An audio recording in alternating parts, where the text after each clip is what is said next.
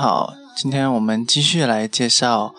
这个普利兹克奖获得者建筑大师啊。我们今天的这位大师，大家应该一定非常的熟悉，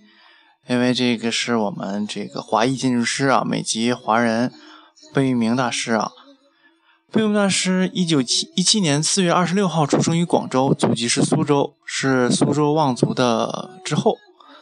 那么我们可想而知啊，贝聿铭大师啊。会，他有非常非常多的华丽的这个简历，那我们一一的给大家来介绍啊。首先，贝聿铭是先后在麻省理工学院、哈佛大学就读于建筑学啊，全都是顶级顶级的学府啊。光是这一条就让我们大部分的人都望而却步啊。那么，贝聿铭的作品以公共建筑和文教建筑为主，被归类为现代主义建筑。啊，他擅长应用于钢材、混凝土、玻璃和石材。他的代表作品有很多啊，其中有美国华盛顿特区的国家艺国家艺廊东厢，法国巴黎卢浮宫的扩建工程。他也被誉为现代建筑的最后的大师。同时，在一九七九年，他也获得了美国建筑学会金奖；一九八一年的法国建筑师啊法国建筑学金奖；一九八九年的日本地赏奖。和一九八三年的第五届普利兹克奖，还有一九八六年，嗯，里根总统授予他自由奖章。那么，作为我们这个最熟知的这个建筑大师啊，贝聿铭啊，他的作品遍布于全球啊，在我们中国也有非常非常多的这个作品啊，比如说这个北京的香山博物馆啊，香山饭店，然后。还有苏州博物馆等等啊，都是这个大师的贝聿铭大师的作品。尤其在香港，还有他的这个中银大厦等等啊。我们见到过他的作品之后，会感觉到这个确实是气宇轩昂，能体现出中国建筑师的这个啊非常啊独特的一面。他对建筑的理解和他对啊。环境与建筑之间的关系是怎么样处理的？我们都有非常多的不同的认识。嗯，提到贝聿铭，很多人就会这个想到啊，我因为我们上学的时候，老师一遍又一遍的来说这个贝聿铭的这个故事以及他的这个作品，所以说他算是我们建筑啊学建筑的同学的启蒙老师之一啊，启蒙大师之一啊。一九一七年，贝聿铭在这个四月二十六号出生于广州。啊，在狮子林度过了一段非常的美丽的童年时光。大家想一想啊，狮子林是贝聿铭家的后花园啊，所以足可以见啊，他家是一个多么厉害的望族啊。然后，一九二七年，贝聿铭回到上海就读于青年会中学，高中就读于上海的圣约翰大学的附属中学。一九三五年，贝聿铭远赴美国留学，啊，先后在麻省理工大学。啊，麻省理工大、麻省理工学院和哈佛大学学习建筑。一九三九年呢，贝聿铭以非常优异的成绩毕业，获得了美国建筑学学会的奖章。然后，贝聿铭就经历了二战啊，这也是这个他具有非常对他有一生有非常大影响的这个这个一个时间段啊。他一生中也是在美国空军服役了三年。那么，一九四四年，贝聿铭退役，进入了哈佛大学继续攻读。硕士学位，也就是说，作为一个这个啊超前的建筑师啊，他一定是有一个非常好良好的建筑建筑学的教育啊。一九四五年，这个贝聿铭留校啊，聘为这个研究所的这个助理教授。一九四八年，贝聿铭从这个纯学术类的建筑塔、建筑象牙塔之内啊，终于走出了这个象牙塔，开始进入了实际的。实际的这种建筑领域的探索啊，纽约市极有眼光和魄力的开发商啊，这个威廉威廉柴根道夫打破了美国建筑界的惯例，首次聘用了中国建筑师啊，中国人啊，贝聿铭为建筑师，担任他创办的这个韦伯纳普公司的这个建筑研究部的主任。他们的合作呢，长达十二年之久，啊，在这十二年中，这个贝聿铭为柴根道夫的房地产公司完成了非常多的商业与住宅群的设计，也做了不少的社会改建计划。啊，而且贝聿铭还为母校麻省理工学院设计了科学大楼，为纽约大学设计了啊两栋教职员工住宅大厦。那么这一切是让贝聿铭在美国建筑界开始出露头角，也定奠定了他后来的这个伟大的这个。建筑人生啊！一九六零年，这个贝聿铭离开了柴道夫、柴根道夫，自立门户，成立了自己的工作室啊，建筑公司。他在纽约啊、费城啊、克利夫兰和芝加哥设计了许多啊非常漂亮的，而且是又经济又实用的大众化的公寓。那他在费城设计的三层社会公寓受到了工薪阶层的这个欢迎。啊，因此，这个费城的莱斯大学在一九六三年，然后颁予他“人民建筑师”的光荣称号。同年呢，美国建筑协会向他颁予颁发了这个纽约的荣誉奖。啊，《华盛顿邮报》称他为建筑设计的真正为人民服务的都市计划。呃，贝聿铭早期的作品啊，我们会看到一些关和密斯的影子。不过它没有像密斯一样主要用玻璃作为主要建材啊。虽然贝聿铭也喜欢这个极简啊、简极简的这个风格，靠近极简的风格，但是他还是采用了混凝土作为一个非常主要的这个材料，如这个纽约的富兰克林的这个国家银行，还有振兴广场的住宅区，夏威夷东西文化中心等等。到了中期呢，他历练了很多，得到了很多经验。贝聿铭开始充分的掌握了混凝土的性质，啊，开始他的作品开始啊倾向于科布的科比科布西耶的这个雕塑感啊。然后其中这个他做的这个达拉斯市政厅都是这方面的啊风格，也就是他在积累了很多年经验之后，他的风格也开始现也开始进行了转变啊。那么，一九六四年啊，他又为纪念已故的美国总统啊约翰肯尼迪啊，政府决定在这个波士顿的港口建造一个他的约翰肯尼迪图书馆。这座图书馆建了长达十五年的时间，一九七九年才这个落成。由于这个图书馆设计的非常新颖，造型大胆，在美国的建筑界引起了冲那个引起了轰动。啊，也是这时候他被公认为美国建筑史上最杰出的一个作品之一。大家想象一下啊，现在的这个建造速度非常的快啊，正常我们要建造一个非常好的一个建筑，至少也需要一个十五年的这个时间啊。所以慢工出细活这个道理，在这个建筑界是非常非常啊亘古不变、亘古不变的原理啊。就比如说这个啊，高迪做的这个是呃圣家族大教堂啊。前前后后做了一百年啊，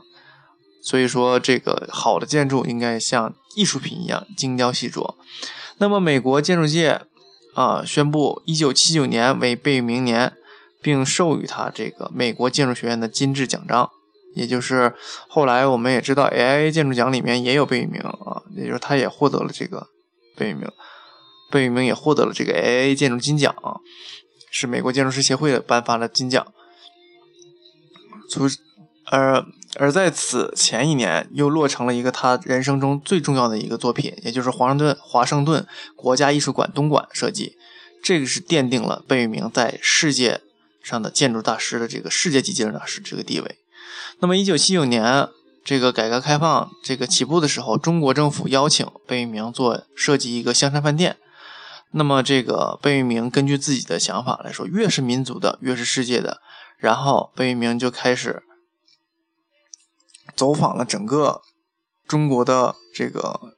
很多的这个城市，来收集各个样的素材。比如他去了北京、南京、扬州、苏州、承德等地啊，搜集了很多素材。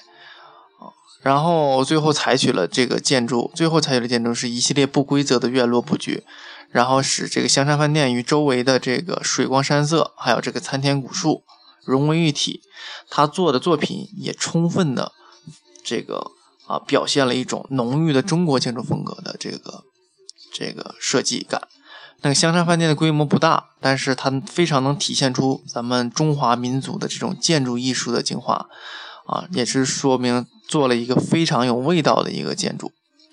那么他晚年呢，也收了几个非常巨牛的建筑啊，也是震撼这个世界的建筑。这几个项目都是这个随便说出一个都是鼎鼎大名的，比如说是这个卢浮宫玻璃金字塔、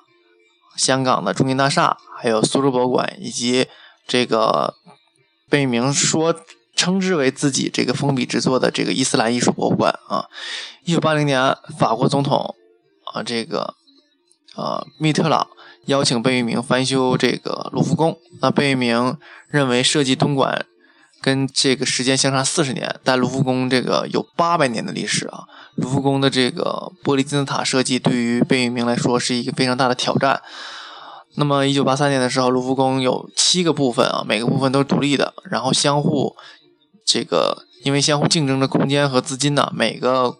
部门的馆长。这个都非常属于对立的这个状态，因此在重修的时候，贝聿铭的建筑团队啊，他特别希望把这七个部分弄成这个统一一个建筑物啊。贝聿铭不知道这个密特朗总统有无意识的无无意识到这个挑战的，他根本就不了解这个挑战的严峻性啊。然后，但是贝聿铭团队最终啊是这个让他们在这个建筑上形成了统一。那么这里面也有个小故事，也是我之前道听途说的，不不知道是不是真的啊。当时在这个法国在选这个呃这个建筑师的时候啊，他们特地以特意特意在选择了一位美国建筑师，但当时他们见到了贝聿铭以后，发现是一位华裔建筑师啊，让他们这个刚开始还是比较崩溃的。他们以为请了一个纯的美国建筑师，但是啊那时候可能。还带有有色眼镜啊，就是没有特别信任贝聿铭。但是贝聿铭做完这个啊翻修工程之后，就对贝聿铭非常的尊敬啊，竖起大拇指，因为他用这个建筑啊征服了整个这个法国啊。虽然这个建筑呃在这个开放的时候引起了巨大的争论啊，也是他的这个争议啊就不亚于当时这个啊。不亚于当时这个埃菲尔铁塔建在这个巴黎的时候，这个啊这种舆论啊，但是后来所有的人都渐渐接受了，并啊转变了这种怀疑啊，把把贝聿铭这种具有超前的这种风格，还有这种处理手法啊的建筑设计。得到了一致性的认可，所以我们也觉得这个贝聿铭大师是一个非常能接受挑战、敢于挑战的一位伟大的建筑师啊。从一九九零年开始，贝聿铭就不怎么在乎这个建筑造型了，那么他开始研究各种各样的文明，也这也是为这个苏州博物馆以及这个后来他做的伊斯兰艺术博物馆做了很多的这个准备。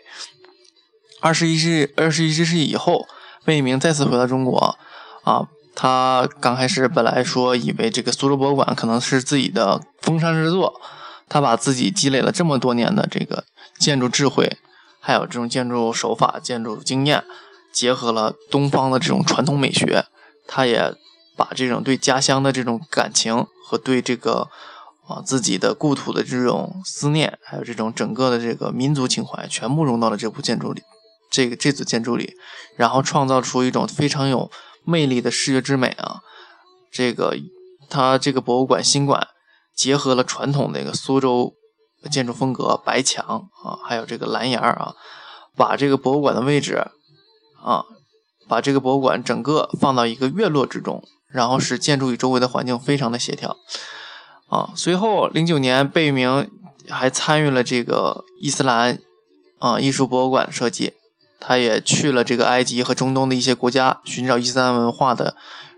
这个信息元素和最佳的表达方法。他发现，无论是叙利亚大马士革的伊斯兰建筑，还是土耳其的建筑，都有着宗教的痕迹，不是纯粹的，不再是纯粹的伊斯兰表达方式啊。嗯，在开罗的时候，贝聿铭在这个图伦真寺、图伦图伦清真寺啊，得到了启示啊。图伦清真寺。对他的这个作品产生了巨大的影响。用于洗礼的这个喷泉外有三条双层走廊，然后主体建筑外延式的几何图形演进，从八角形到四边形再到圆形，贝聿铭掌握了这个伊斯兰文化的精华，从而完成了他这个举世无双的伊斯兰艺术博物馆的设计。所以，真正的一个建筑大师，他要做一个作品，需要到啊当地进行这个学习、体验生活、了解文化啊。其实做一个伟大的建筑不是那么容易的。我们可以看到贝聿铭大师在做这个最后啊晚年的这几个。超强的成名作的时候，他也是做了非常非常多的努力啊！这也是贝聿铭大师啊，他可以对我们中国建筑界乃至世界建筑界影响这么大的一个非常重大的原因，是值得我们学习的。那他设计的他的建筑设计有哪些特点呢？首先，第一个特点就是他非常的喜欢用这个混凝土。那么贝是注重于混凝土的这个研究。那挖掘，他特别喜欢挖掘它的受力特征和它的视觉表视觉表现力。那么在他的建筑设计中啊，将结构和装饰融为一体，想表现这个材料的质感和表现力啊，从而把这个混凝土推到一个新的高度。所以啊，贝聿铭做的这个设计中啊，把这个利用混凝土之后，非混凝土具有非常强的这个可塑性，有这种雕塑感啊。我们可以看到这个。啊，其中最为典型的是这种雕塑感的旋转楼梯，是在它这个伊夫森美术馆内庭的这个旋转楼梯。我们可以看它，可以把它嗯想象成一个可供人上下行走的一个雕塑。啊，贝聿铭还在这个艾弗森美术馆、艾弗森美术馆和达拉斯市政厅中也充分展现了这种混凝土啊悬挑的这种能力啊悬挑的这种力学特点。随后呢，他比较喜欢用这个玻璃和钢材。那么他在做设计的时候，非常注重这个结构设计。不管做什么，他是两个一起在做，结构和建筑一起在做。那么玻璃和钢材啊，使之用到极致的，我们可以想象一下，他后期做在香港做的中心大厦啊。那我去中心大厦的时候，也看到了这个中心大厦，它非常气魄的这个啊设计。啊，虽然虽然我们远看这个中心大厦，它是几个啊非常锐利的锐角啊切到各个边，但是其实我们到中心大厦的这个群房的时候，我们会发现，贝聿铭还是有这个原有的它这个背式哲学、建筑哲学在里面，有这个假山、水叠水，还有这个假石，下面有一个一系列的群房的位置都留有了这种庭院的设计，这种。具有浓浓的民族中国园林的这个味道的这种这个环境设计，让这个呃整个这个进到大楼之前的这些人感觉到这个空间是非常非常的舒服和写意的，有一种中国园林的这种感觉。虽然我们在远处看的时候根本看不到这些下面群房的这些内容，但是当我们一去的时候，这种叠水啊，这种这个分割方式。让原本很直的这个直线，它做了非常多的这种穿插和绕曲线的这个路线设计，让人感觉特别像是在园林里面行走啊。那么下面的这个群房的部分也用了它的混凝土，就是他最喜欢的这个混凝土啊。那么贝聿铭其他作品中的特点是对光的这个追求，那么让光线来做设计是贝聿铭的名言啊。光是建筑的色彩，那他的作品中。啊，光与空间的结合，使这个空间能变得啊变化能是千变万化的。比如说，他的这个巴黎卢浮宫金字塔，把入口啊入口就引入大量的光线啊，引入这个下面比较这个阴沉的这个博物馆内啊，把过去那个历史与过去的历史与今天的阳光结合在一起，穿过这个透明的玻璃之后啊。你会感觉到光是非常重要的。如果没有光的话，建筑就是没有任何的这个啊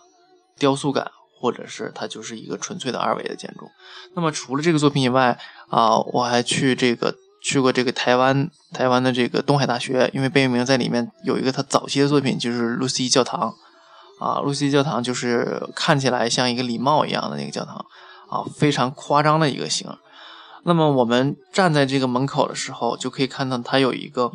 呃，像我们古代戴的一个礼帽，大的礼帽，中间是它一个采光亭，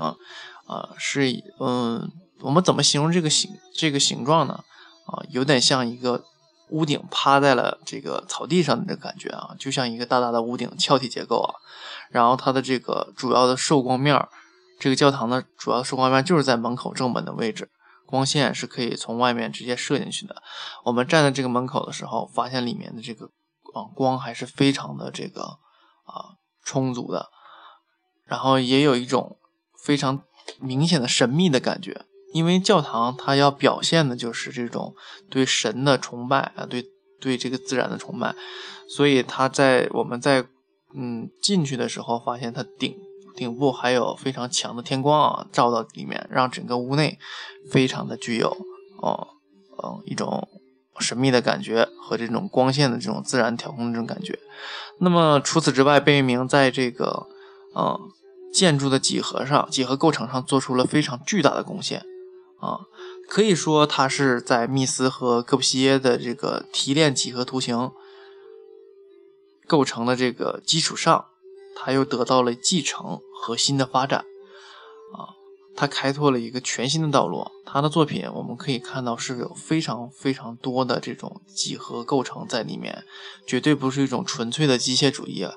他每做的一个建筑都是很具有哦这个突破性的。虽然看起来啊这个平面都非常简单的几何形，但是你深深的走进了它的建筑之后，你会发现它的建筑。啊，是具有这个魔性的啊，我们可以说，可以是具有魔性的，是特特别强大的魅力。这个只有你到了内部空间之后，你才会发现，你只单纯的从这个照片和这个平面是看不出来的。那么，社会对这个贝聿铭的这个评价有很多，比如说，啊，新华网就评曾经评价过贝聿铭说，他的这个建筑融合自然的空间观念。主导着贝聿铭一生的作品，啊啊，这些作品的共同特点就是有内庭，内庭将内外串联，把自然融于建筑。到晚期呢，他的内庭依然是贝聿铭作品中不可或缺的元素，啊，在手法上啊，着重于自然光的投入，使内庭变为光庭，光与空间的结合，使空间变得千变万化，让光线。来做设计就是贝聿铭的这个名言。那身为这个现代主义建筑大师啊，贝聿铭在这个四十年来秉承了这个现代主义建筑的现代建筑的传统。他坚信的建筑不是一种流行元素，也就是不可能啊时刻的变化来哗众取宠啊。建筑是一种千秋大业，要对这个社会历史负责。这也就是他持续的。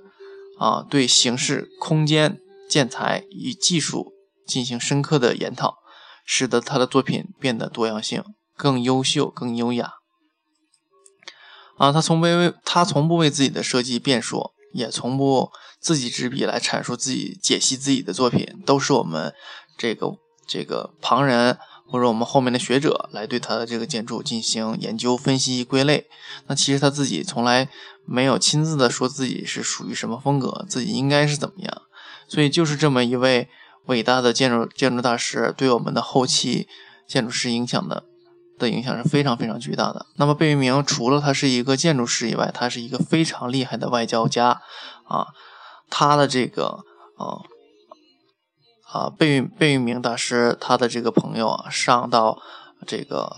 总法国总统这个级别，然后下到一每一个普通的。普通的市民都有他的朋友，所以他的这个交际圈是极其广泛的。作为一个建筑师啊，既可以做做好他的设计作品，同时也可以有非常强的这种交际能力。这也是贝聿铭和其他建筑师有明显区别的地方。他是一个啊，情商和智商都非常高的一个天才建筑师啊。所以，嗯，今天我们一起